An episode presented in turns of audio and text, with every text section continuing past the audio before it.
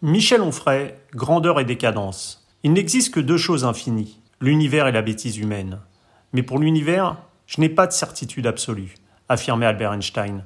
Nul doute que le philosophe, hédoniste, essayiste, nietzschéen, libertaire, proudhonien, athée, poète, souverainiste et désormais directeur de la publication de la revue trimestrielle Front Populaire Michel Onfray, qui avec la nef des fous consacre un nouvel ouvrage à la décadence de notre monde, partage l'avis du théoricien allemand sur la profondeur abyssale de la bêtise humaine qui visiblement ne craint pas le crack. Si l'omniprésence du philosophe au CV plus long que la toche de ses pairs, invité à s'exprimer sur des sujets sensibles par des médias avides de sa parole au vitriol, lui vaut de nombreux ennemis engagés dans un Onfray bashing en vogue, rendons à Michel Onfray ce qui appartient à Michel Onfray. Fort de ses plus de cent ouvrages parus, aux thématiques aussi diverses que Freud, la Covid, l'islam ou la est à ses yeux le petit monde politique dont Emmanuel Macron s'avère le parangon, et de par ses prises de position tranchées, Michel Onfray interroge, affirme, bouscule, dérange, et chose assez rare pour être soulignée, invite à la réflexion dans un monde, le nôtre, régi par des contre-valeurs devenues le principal courant de la non-pensée. Michel Onfray nous explique les raisons de la colère. Une interview signée Agent d'entretien.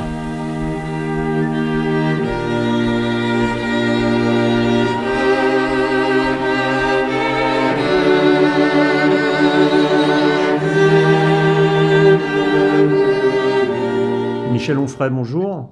Bonjour.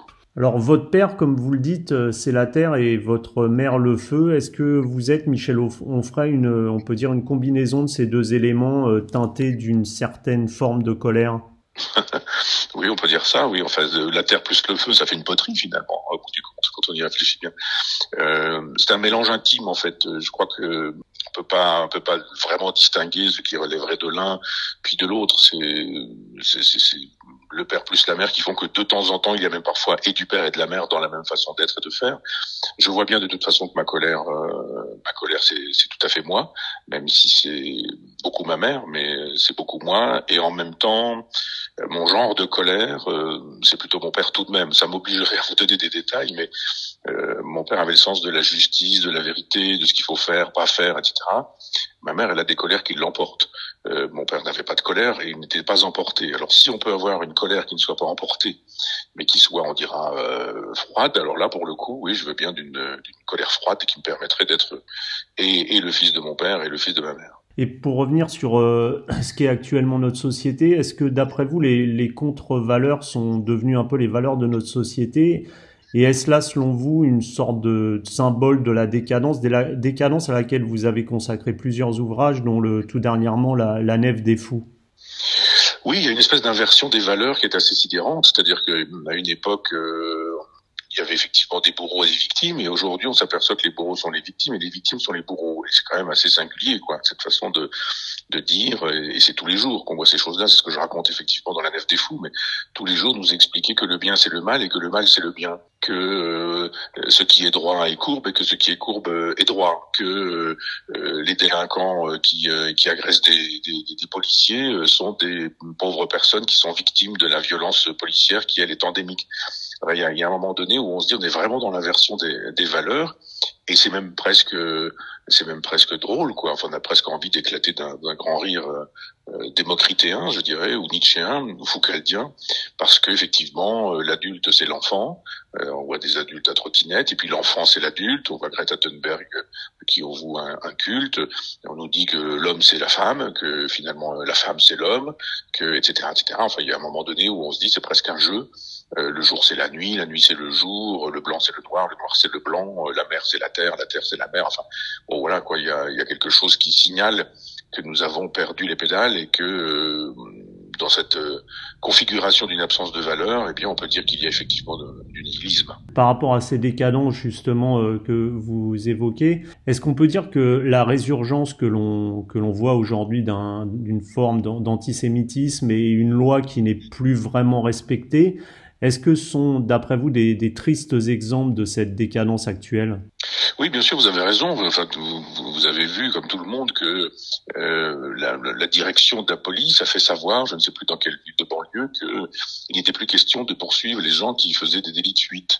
De, de tout ça est formidable. C'est-à-dire que vous pouvez aujourd'hui franchir un feu rouge volontairement, sciemment, euh, on demande à la police de ne pas poursuivre le fuyard parce que si vous poursuivez le fuyard, euh, il y, a, y, a, des risques que ça se passe mal et donc euh, bah, laissez courir le fuyard. Ça veut dire en gros, si vous voulez écraser des gens et pas vous arrêter, si vous voulez, enfin encore que ils nous disent qu'en cas de crime de sang avéré, mais encore on nous expliquerait que il n'y a, a, pas y a pas de crime de sang, mais là vous pouvez très bien vous affranchir des lois et partir à toute vitesse en voiture. On vous dit, on dit à la police, ne bougez surtout pas. C'est-à-dire en gros, on dit à la police, laissez faire les délinquants. Donc j'ai l'impression à un moment donné que ce sont des ce sont des plaisanteries. Enfin il y a des moments où on se dit ah c'est c'est une plaisanterie, c'est le Gorafi, c'est euh, ça, sort de de de d'un journal satirique, mais pas du tout. C'est-à-dire que euh, les gens qui sont les garants de la loi nous disent qu'il faut respecter les gens qui euh, ne respectent pas la loi et incriminer la police parce que un policier qui partirait, qui prendrait en chasse quelqu'un qui qui serait dans qui, qui viendrait de commettre un acte délictueux, eh bien le, le policier pourrait être poursuivi. Ça, n'est pas le, le, personnage qui lui a commis l'acte délictueux qu'on poursuivrait, on lui laisse au contraire la possibilité de s'en aller, mais c'est le policier qu'on pourrait euh, euh, éventuellement mettre en examen ou, ou incarcérer. C'est-à-dire que on rêve, personne mmh. n'aurait pu imaginer une sottise pareille. Et ce, justement, ce, ce, renoncement des valeurs qui, qui va également, qui touche également la, la, politique, comme on disait, ou la loi, comme vous venez de l'évoquer, est-ce que c'est finalement une sorte de, de triomphe acquis de la faiblesse? Oui, enfin, je pense que euh, il faudrait faire un, un, une espèce de grande cartographie de, de, de, de, géopolitique et de géostratégie. Je pense que les libéraux ont intérêt à détruire euh, la nation, le pays, euh, ce qui constitue tout ça, c'est-à-dire les identités, la culture, euh, savoir lire, savoir écrire, savoir compter, savoir penser. Il faut détruire tout ça pour transformer l'individu en, en consommateur. Il faut pas être un poète, il faut pas être un philosophe, il faut pas être un écrivain, il faut pas être un musicien, un compositeur, il faut pas être un artiste, il faut pas, faut pas être tout ça. Il faut être un consommateur. Donc il faut acheter. Donc vous pouvez euh, acheter aujourd'hui euh, euh, votre café, vous pouvez acheter votre pain, votre beurre, mais vous pouvez aussi acheter la possibilité d'échanger par téléphone, la possibilité d'une relation sexuelle, la possibilité d'un enfant. Aujourd'hui, on vous dit voilà, vous allez pouvoir acheter du sperme, vous allez pouvoir acheter des ovules, vous allez pouvoir acheter des embryons, vous pouvez aujourd'hui acheter des enfants. Vous pouvez, ce que vous ne pouvez pas acheter, vous pouvez le louer, vous pouvez louer les utérus des femmes. Et, et donc on dit bah, évidemment, voilà, c'est un joli projet de société, transformer l'humanité en vaste supermarché. Et donc tous les gens qui ont voté oui à Maastricht ne le savent peut-être pas, mais finalement ils, mettaient une pièce dans le jukebox pour marchandiser la France, pour la transformer, comme dit Welbeck, qui semble lui s'en réjouir, mais pour la transformer en hôtel, et, pour dire, eh bien, euh, vous, n'êtes pas euh, français, ça, ne veut rien dire être français, ça, veut même un peu dire Marine Le Pen, donc fascisme, donc euh, national-socialisme, donc Shoah, donc destruction des Juifs, etc., etc. Et là vous dites, mais on rêve complètement, et ce sont les mêmes qui s'en viennent nous expliquer que euh, on peut être gay, lesbienne et pro-palestinien. On, voit des causes communes dans la rue. Je pense que si euh, vous avez envie euh, de, d'embrasser sur la bouche un garçon et que vous êtes un garçon dans la bande de Gaza, ça va, ça va pas le faire. Je pense pas. Et si vous êtes une fille qui a envie d'embrasser une fille sur la bouche, même pas à la terrasse d'un café à Gaza parce que vous ne le pourrez pas si vous êtes une femme, vous allez voir, c'est pas possible non plus. Donc il y a des espèces d'incohérences qui font que des gens qui se battent pour le, les, combats euh, LGBT se jettent dans les bras des gens qui veulent emprisonner les LGBT partout sur la planète. Il n'y a mmh. pas un régime musulman qui soit tolérant à l'endroit des LGBT, mais pourtant, vous avez des gens qui descendent dans la rue en disant on fait cause, commune avec euh, des Palestiniens qu'on entend par ailleurs crier de, de temps en temps, et pour certains, mort aux juifs. C'est-à-dire, on a la possibilité de dire mort aux juifs aujourd'hui, si ça se fait au nom de l'islam. Si vous dites mort aux juifs et que vous êtes Soral, vous allez au tribunal. Et c'est fort heureux que, si Soral le disait ainsi, il aille au tribunal. Mais c'est quand même étonnant que certains aient le droit d'être racistes, d'être misogynes, d'être homophobes, d'être phallocrates, d'être antisémites, pourvu que ça se fasse au nom de l'islam. Moi, je suis contre toute forme de racisme, d'antisémitisme, de, de, de, phallocratie, de misogynie, d'homophobie. Donc, il euh, n'y a pas des, il a pas des bonnes façons d'être antisémite ou d'être homophobe. Non, c'est être antisémite ou être homophobe, c'est, c'est, jamais défendable. Et aujourd'hui, on a, on a clairement l'impression que notre société ne supporte plus le, le compromis, la demi-mesure.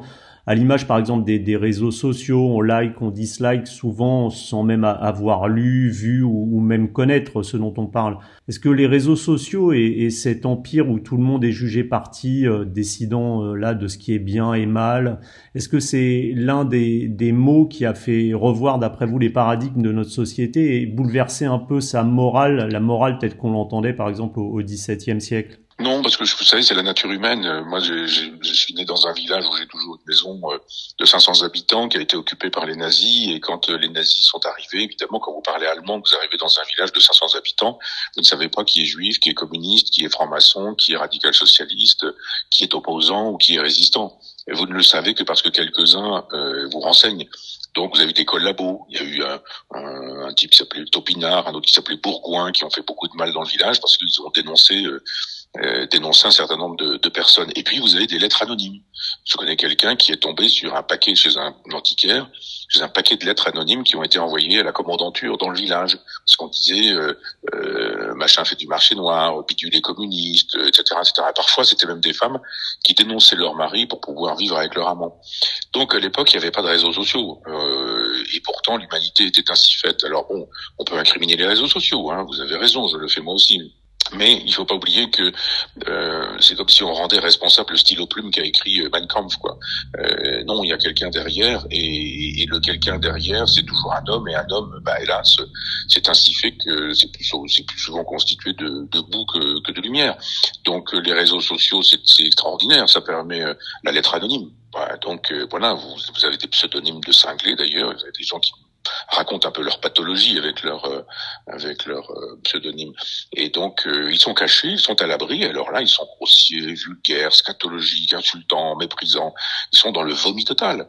Et parfois, quand des enquêtes sont faites, euh, et qu'on trouve qui se cache derrière la, la, ce genre de lettres anonymes, on découvre pas des, des, des, nazis quoi. On découvre un type qui peut être je sais pas quoi guichetier au Crédit Agricole ou qui peut être euh, caissier ou caissière euh, dans un supermarché et qui, euh, grâce à l'anonymat, euh, sort en lui tout ce qui est de plus mauvais, quoi, tout ce qui est de plus euh, dégoûtant. donc les réseaux sociaux, c'est un canal par lequel passe, c'est un genre d'égout, si vous voulez, dans lequel passent les immondices, pas seulement, mais aussi beaucoup les immondices. je pense pas que si on par un coup de baguette magique, on empêchait les réseaux sociaux, euh, le mal disparaîtrait. Il, il, il continuerait à exister, il prendrait d'autres formes. Mais euh, je pense qu'on pourrait faire des choses.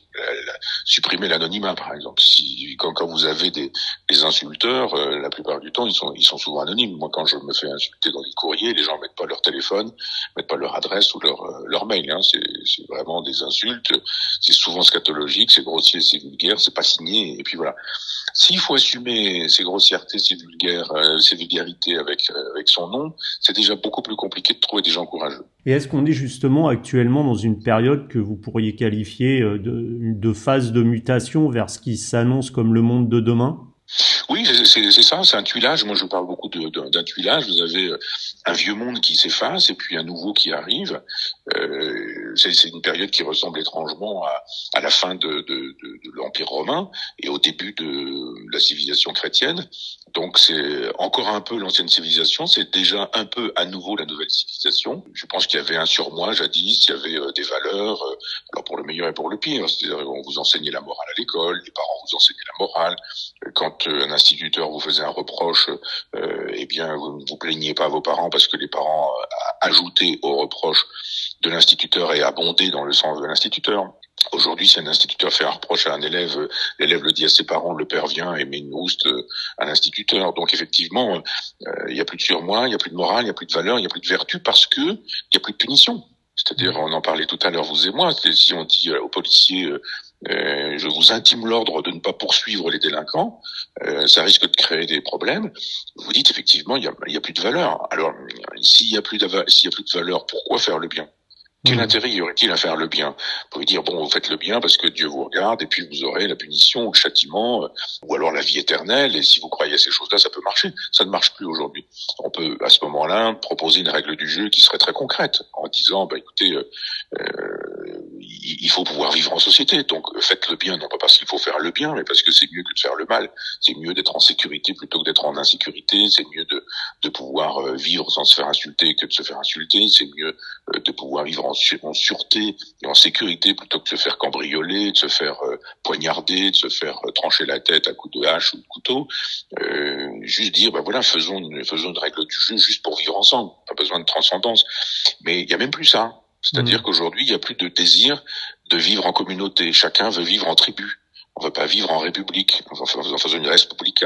C'est moi en tant que en tant qu'homme, moi en tant que juif, moi en tant que musulman, moi en tant qu'homosexuel, moi en tant que transgenre, moi en tant que je sais pas quoi. Et donc euh, chacun mélange les trucs. Moi en tant qu'handicapé, moi en tant que trisomique, ou je sais pas. Enfin, chacun y va de, de sa spécificité. Et on dit à ce moment-là, mais il n'y a plus que des individus comme des comme des atomes qui tombent dans le vide, quoi. C'est là c'est ce qui ressemble à notre à notre société euh, actuellement. Plus personne n'est capable de faire communauté. Euh, la République, quand elle fonctionnait bien, n'avait aucun souci de la sexualité des gens, elle n'avait aucun souci de la couleur des gens. Vous pouvez avoir un président du Sénat qui était de couleur, sous le général de Gaulle, Gaston Monerville en l'occurrence, et, ça, et, personne ne, ne, lui disait vous êtes un, vous êtes un noir, c'est pas possible que vous soyez euh, président du Conseil, c'est inadmissible. Non, c'était comme ça, et, personne ne disait moi en tant que noir, je suis très fier, parce qu'on a la fierté mal placée maintenant, euh, je suis très fier d'être de, de, noir et d'être là. Non, il était là parce qu'il était compétent, ce monsieur. Et donc euh, aujourd'hui, c'est la même chose. On, on nomme des gens qui sont là par quota et pas par compétence.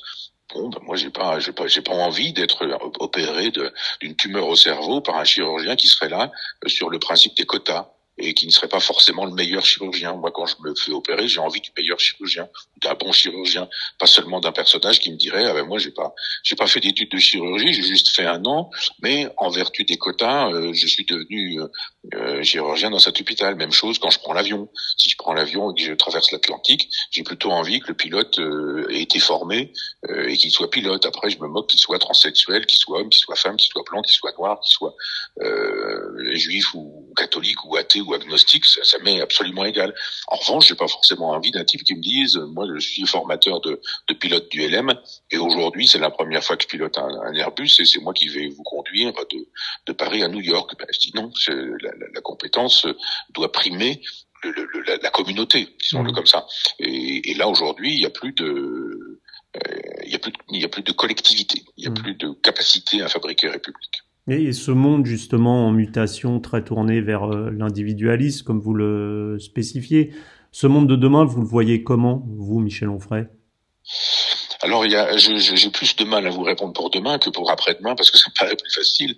Euh, de, demain, ça va être un mélange total de, de, de, de, de tout, c'est-à-dire le meilleur, le pire, le bien, le mal, tout et n'importe quoi. Enfin bon, ça va être une espèce de melting pot de, de, de, de enfin, je peux utiliser ce mot-là au sens au sens démographique, mais un, un, un mélange de, de, de, de, fin du de fin d'un monde et d'avènement d'un nouveau monde. Je pense que le, le, la civilisation vers laquelle nous allons, c'est pas une civilisation musulmane. Ça, je pense que ponctuellement l'islam peut contribuer à détruire euh, le continent euh, judéo-chrétien parce que démographiquement ils sont supérieurs, parce qu'ils ont le ils ont la santé euh, psychique, physique, la jeunesse, la motivation, la croyance, la foi, et que l'Occident chrétien n'a pas tout ça. Donc, je pense que ça peut, ça peut contribuer à, à déliter tout ça, mais d'un point de vue de ce qui fut notre civilisation, mais d'un point de vue planétaire, je pense que c'est le transhumanisme qui va faire la loi. C'est-à-dire que quelqu'un comme Elon Musk est le Christophe Colomb de, de, de la civilisation à venir.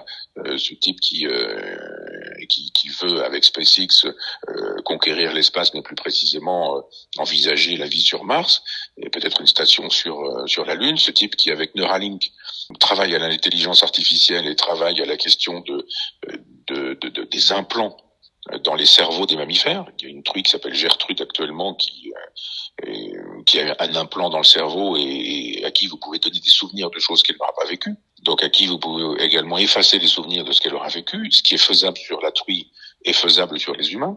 Euh, je ne vois pas qui va, arrêter Elon Musk et au nom de quoi?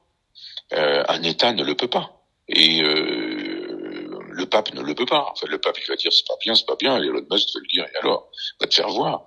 Parce que je présume qu'en Chine, on travaille là-dessus, en Inde, on travaille là-dessus, sur la côte ouest, aux États-Unis, on travaille là-dessus, et que euh, personne ne pourra empêcher le, mouvement vers ça. Le transhumanisme, pour moi, ça va être la, la, la, civilisation de la dernière civilisation. Il n'y aura pas de décivilisation, il n'y aura plus qu'une civilisation qui sera, enfin, bon, on appelle, on appelle ça, on peut appeler ça barbarie aujourd'hui, mais toutes les toutes les civilisations ont été appelées barbares dès qu'elles ont commencé. Hein. Regardez ce qu'écrit euh, Cels sur les chrétiens en disant mais ces, gens-là sont des cinglés, il faudrait tout de même pas qu'ils aient le pouvoir, ce serait une catastrophe, etc. Bon, bah, ça a donné les 20 siècles de judéo-christianisme que nous savons. Mais euh, je pense que l'avenir le, est écrit dans deux livres qui, qui, sont des livres du passé et qui sont 1984 d'Orwell pour la politique. Mmh et Le meilleur des mondes pour la bioéthique d'Aldous Huxley. Je pense que ce sont les deux bréviaires de, de, de, des progressistes du jour. Comment, comment fait-on justement aujourd'hui pour, euh, pour trouver le bonheur? Est-ce que selon la pensée de Nietzsche, le réel est tragique, il se répète sans cesse et on aime ce qu'il advient?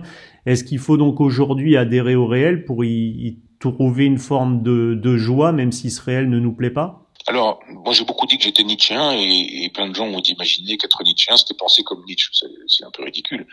Euh, ça n'a aucun sens, d'autant qu'il y a plusieurs pensées chez Nietzsche. Il a mm. même théorisé avec sa théorie des trois métamorphoses. Euh, le premier Nietzsche qui est schopenhauerien n'est pas le deuxième qui est épicurien, qui n'est pas le troisième qui pour le coup est Nietzschean. Euh, le Nietzsche nietzschéen qui effectivement dit euh, tout se répète sans cesse, il faut aimer ce qui advient, dans, dans le, on trouvera une espèce de, jouissance à être. Euh, c'est pas ce que je pense. Je pense pas effectivement qu'il faudrait aimer ce qui advient parce que, bah, par exemple, j'aime beaucoup le général de Gaulle et je pense que si le général de Gaulle avait dit à le 18 20 40, ça, ça n'aurait pas été idéal. Donc de temps en temps, il faut croire que l'homme peut agir, il faut croire que certains hommes peuvent infléchir le cours de l'histoire et que des choses peuvent être euh, peuvent être faites. Dans, dans la configuration qui est la nôtre, je pense qu'on peut pas faire grand chose d'autre que euh, de, de, de, ne pas faire passer la négativité par soi-même. On est dans un champ de ruines. Donc, euh, quand vous êtes dans un champ de ruines, de temps en temps, vous avez une pierre qui tombe. Puis de temps en temps, vous avez un pan de mur qui tombe. Et puis de temps en temps, vous avez un bâtiment qui tombe.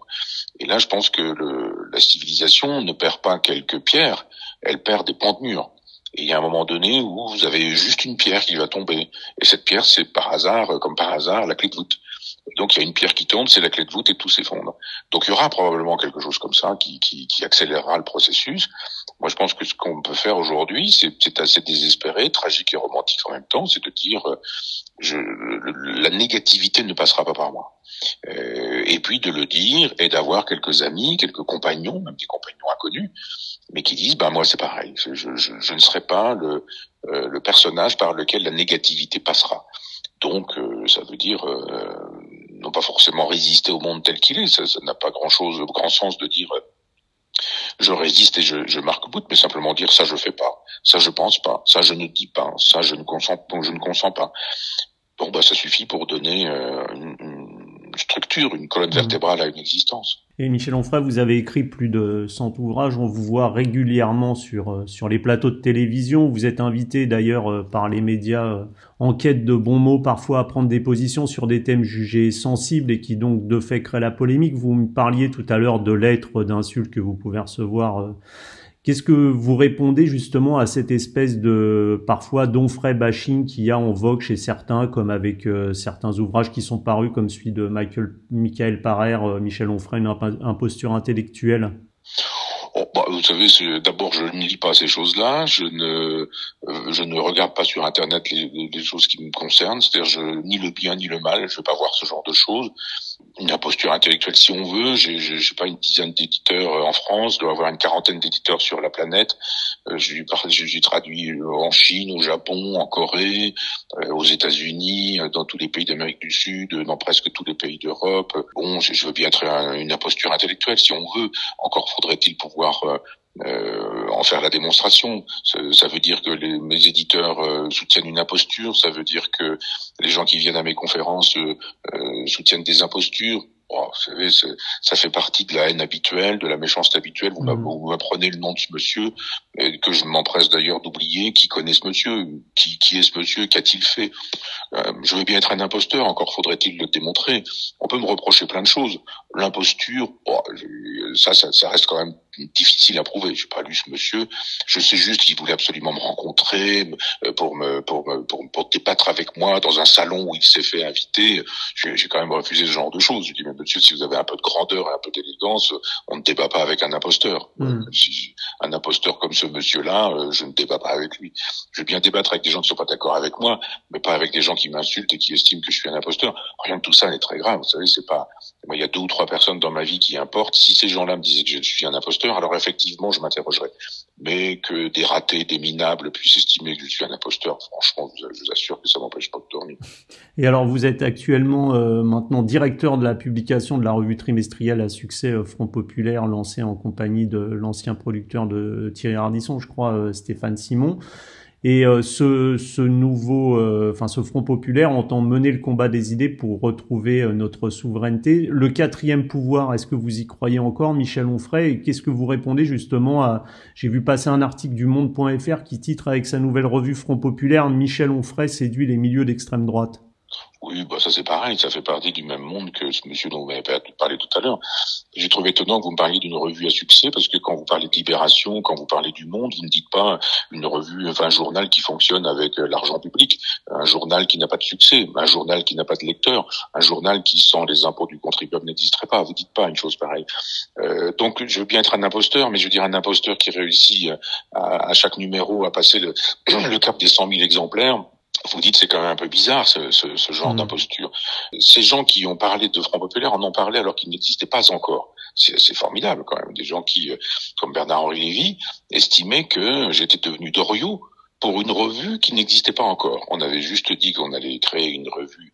Euh, puis je vois bien d'ailleurs la petite perfidie qu'il y a à signaler que Stéphane Simon était le producteur d'Ardisson. Je pense que vous avez regardé Ardisson comme tout le monde et que pendant des années des gens ont regardé Ardisson comme tout le monde. Et je vois qu'il y a une espèce de perversion à, à, à cracher dans une soupe qu'on aura consommée longuement et longtemps. Euh, tous ces gens qui me disent ça ne sont pas des gens qui ont éteint leur téléviseur quand il y avait une émission d'Ardisson.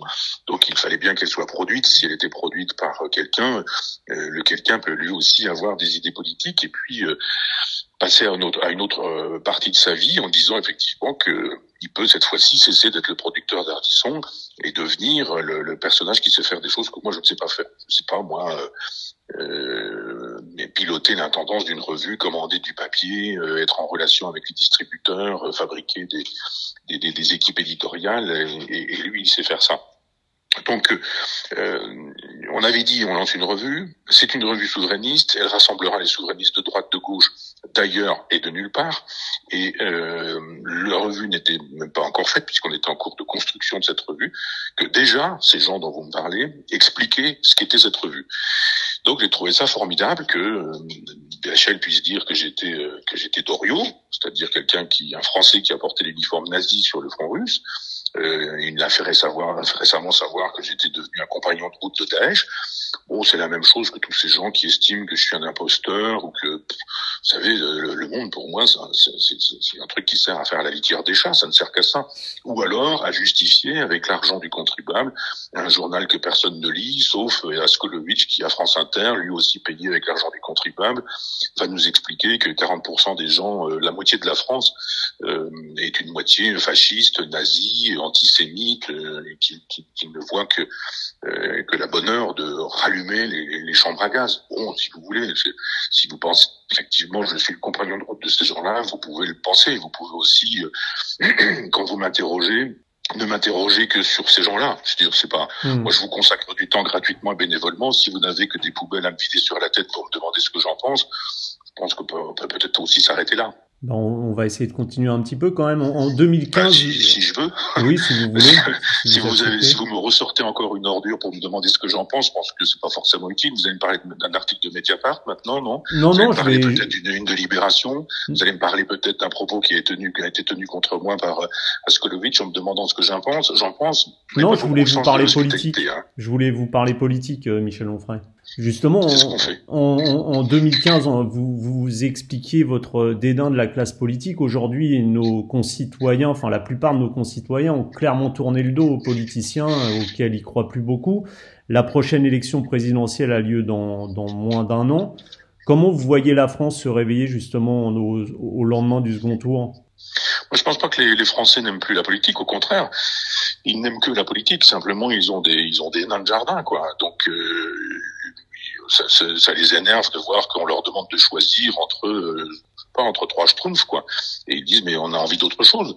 Donc, ils veulent pas choisir entre Marine Le Pen, qui sait plus qui elle est, et, qui dit tout et le contraire de tout. Qui, alors, j'entendais ce matin, euh, je sais plus quelle radio, que qu'elle se chiracisait. Je trouve ça formidable. C'est moi qui utilisais le, mot le premier il y a quelque temps. Euh, maintenant, ça se reprend très bien. Si, si l'idée est bonne, je trouve très bien qu'on puisse, qu'on puisse la reprendre. Mais, euh, les gens ont envie de choisir entre Macron et Marine Le Pen.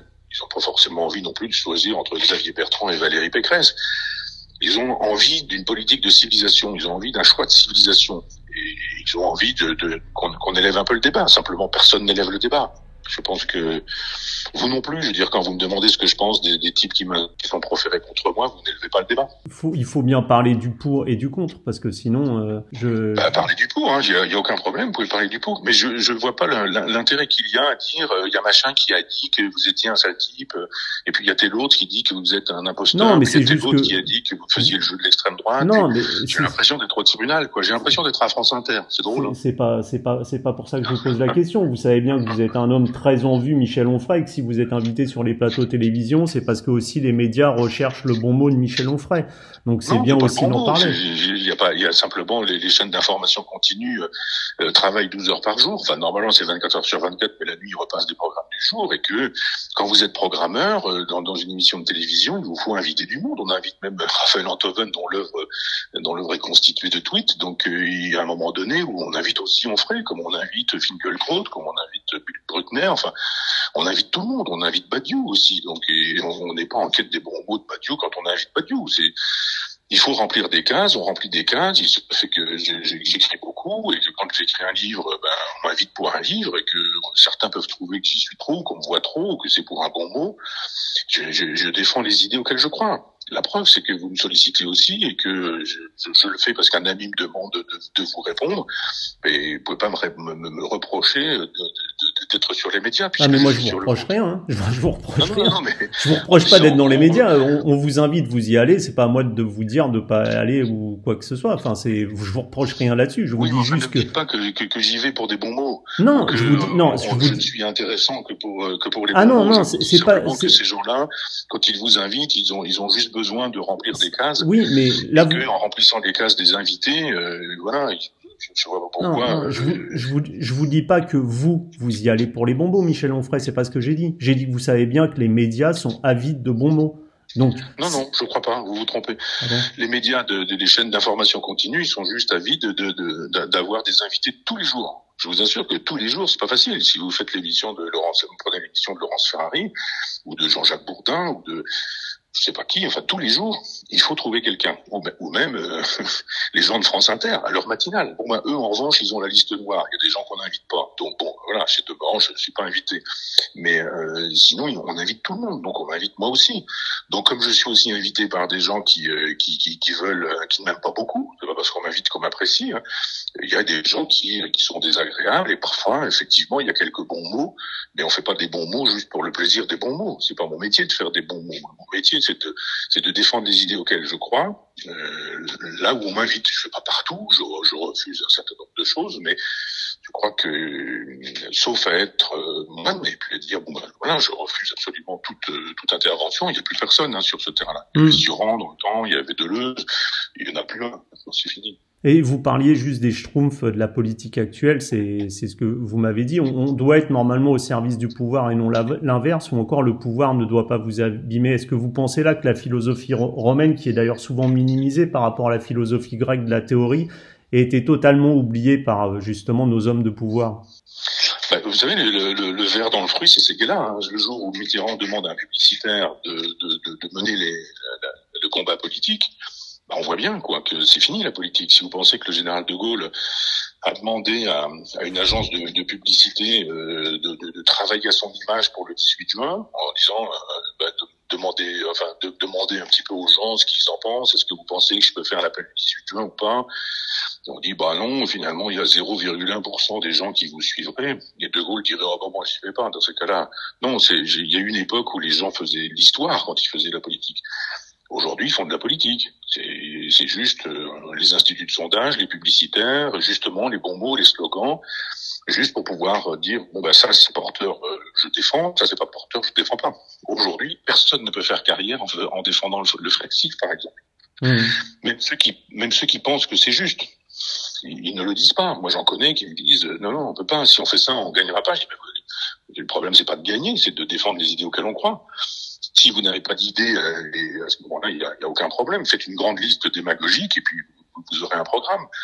Mais faites un vrai programme et puis euh, qui même me suit. Alors, dernière question, Michel Onfray, à laquelle forcément vous n'êtes pas obligé de répondre, hein, qui n'a rien à voir avec un pseudo, euh, ce dont on a parlé tout à l'heure. Vous êtes athée, vous vous en cachez pas, euh, vous n'êtes pas caché non plus d'avoir eu, un AVC. Je voulais savoir si, d'un point de vue général, est-ce que l'idée de la mort, alors la mort qui est quand même très présente hein, dans la philosophie, est-ce que c'est quelque chose auquel vous pensez qui incite certains choix dans votre vie, quelque chose dont vous avez une conscience peut-être accrue?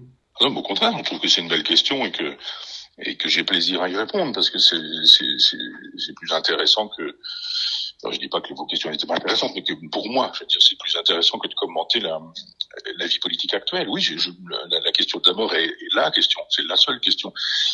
Je suis athée plus que jamais, c'est-à-dire c'est pas parce que euh, de temps en temps on m'entend on m'entend défendre les catholiques, mais enfin ça y est, il est en quête d'une d'une conversion, il est passé de l'autre côté, je mais pas du tout. Simplement, moi, je défends les gens qui, qui ont un genou à terre ou les gens qui sont minoritaires, euh, vraiment minoritaires, et pas les gens qui font semblant de l'être. Et je pense que la civilisation judéo-chrétienne mérite d'être défendue, y compris par des athées comme moi. Donc, je, je défends effectivement la possibilité pour les femmes d'être en mini-jupe, pour les hommes de, de pouvoir avoir un petit copain, pour, euh, enfin, je défends la civilisation qui, qui est la nôtre. Euh, sur la question de la mort, il se fait que ce serait long, il aurait fallu qu'on fasse la totalité de l'entretien là-dessus, mais il faudrait que je vous explique comment ça, ça démarre très vite et très tôt chez, chez moi. Je veux dire, moi j'ai un, un, un, père qui, qui est âgé, enfin relativement, mais quand 38 ans, et donc euh, quand il a, quand j'ai 10 ans, il en a 48. Quand j'ai 20 ans, il en a 58. On a l'impression d'avoir un vieux papa quand les autres ont des pères qui ont euh, 10 ans de moins, euh, parfois 15 ans de moins. Et donc, euh, j'ai eu peur de perdre mon père très vite et très tôt. Et, et la mort, pour moi, ça a d'abord été ça. Ça a été euh, la crainte de la mort de mon père. Après ça, ma mère a eu un accident de voiture gravissime. Euh, il y avait quelqu'un qui conduisait la voiture ivre-mort alors qu'elle elle servait elle, servait la nuit, enfin le, le, soir et tard dans la nuit, des, repas de noces, des repas de baptême, enfin pour c'était son métier, elle était femme de ménage. Et elle faisait, comme on disait, des extras. Le type qui conduisait la voiture est mort. Euh, la dame qui était avec elle est devenue folle. Et ma mère a eu un grave accident. Et euh, pendant, j'étais, en pension et pendant euh, trois ou quatre heures, euh, j'ai cru que ma mère était morte. C'est ce qu'on m'a dit. On m'a dit que ma mère avait, avait eu un accident, qu'elle était morte. Et donc bon, euh, je me suis renseigné jusqu'à ce que j'apprenne que non, elle était gravement, gravement abîmée, accidentée, mais qu'elle n'était pas morte. Donc il y a eu aussi ça dans ma vie. J'avais 11 ans, 12 ans, et donc la mort a toujours été pour moi non pas quelque chose de lointain, mais quelque chose de, de vraiment présent. C'était pas quelque chose d'abstrait, c'était quelque chose de très concret. Et puis par la suite, euh, j'ai j'ai vécu 30, 37 ans avec ma compagne qui a eu un cancer qui a duré euh, 13 ans et avec une chimiothérapie non-stop pendant 7 ans, puis puis est décédée. Donc la mort, j'ai vu aussi euh, ce qu'elle était. Donc euh, là pour le coup, euh, la crainte de la mort de mon père, qui finit par mourir.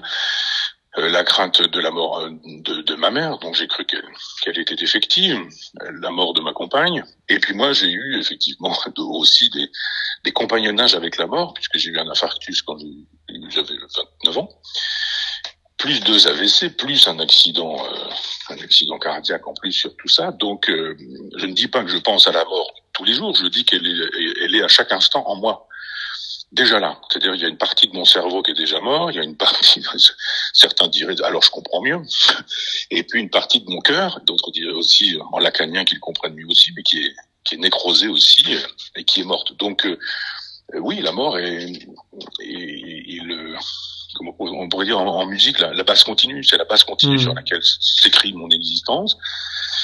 Et j'ai le sens aigu de ma euh, de la vacuité de mon existence, de presque même de la vanité de mon existence au sens euh, au sens de, de, de, de l'ecclésiaste, vanité, tout, tout n'est que vanité, de l'extrême précarité. Euh, j'ai parfois des petits, des petites arythmies cardiaques ou des petits problèmes euh, cérébraux, enfin de, d'électricité cérébrale, ce genre de choses, et on se dit bon ben, je vais peut-être mourir là. Euh, à l'instant, et puis ça passe, donc c'est pas le moment. Donc euh, oui, j'ai une vraie relation intime, je dirais, avec euh, la mort. Et elle, vous fait peur Elle vous fait peur Pardon Non, elle ne vous fait pas peur. Elle ne vous fait pas peur. Non, non, pas du tout. Non, non, pas du tout. Ce qui me ferait, ce qui me fait peur, alors je ne fais pas le malin non plus, mais ce qui me ferait peur, c'est de, de, de, sortir de chez le médecin et qu'il m'annonce un cancer mmh. généralisé en me disant il vous reste trois mois à vivre. Là, pour le coup, je pense que j'aurais peur j'aurais peur non pas tant de la mort que de que de la façon de vivre mon temps avant la mort. Ça c'est qu'est-ce qu'on fait quand on dit quand on s'entend dire qu'il nous reste trois mois à vivre quoi. C'est donc de ça j'aurais probablement j'ai probablement peur. J'ai à un moment donné où on m'a dit que ma compagne allait mourir dans trois semaines. Et eh ben je sais ce que c'est que, que d'attendre la mort de quelqu'un euh, quand, quand, quand c'est déjà pas vous alors quand c'est vous. Euh, donc de ça, oui, assez probablement, j'aurais peur, mais je pense comme tout le monde, sauf peut-être des gens qui croient en une vie après la mort, et encore. Mais euh, ça vous a. Est-ce que... Pardon? Est-ce que ça vous a consciemment changé, on dira?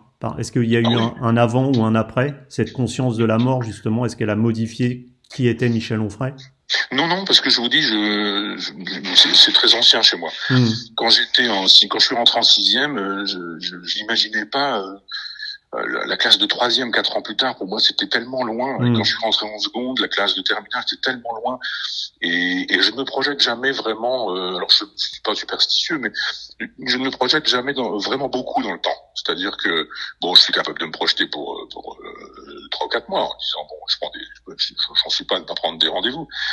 Mais l'idée de dire l'an prochain, alors ça, je, je, je, dis jamais, et encore moins dans dix ans. Ça, l'idée de dire dans dix ans, je ferai ceci, je sais pas quoi ça me paraît extrêmement présomptueux de, de prendre date en estimant que parce qu'on a 62 ans, on aura un jour 72 ans, ou 82, ou 92. Mmh. Ça, je crois que c'est c'est extrêmement présomptueux, ça rend modeste, c'est une espèce de, de roulette russe. Vous savez, de, de, de, temps en temps, je me dis, mais c'est comme la vie, c'est comme quand vous sortiez des, des tranchées euh, en 14 et que il y avait un coup de sifflet, on vous demandait d'y aller, puis voilà, vous aviez des gens qui se prenaient une balle euh, tout de suite, et puis vous avez des gens qui, qui ne s'en prenaient jamais.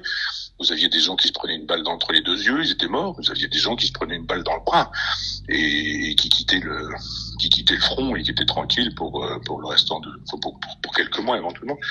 La vie c'est un peu ça. Donc euh, vous pouvez pas grand chose aux balles que vous vous prenez.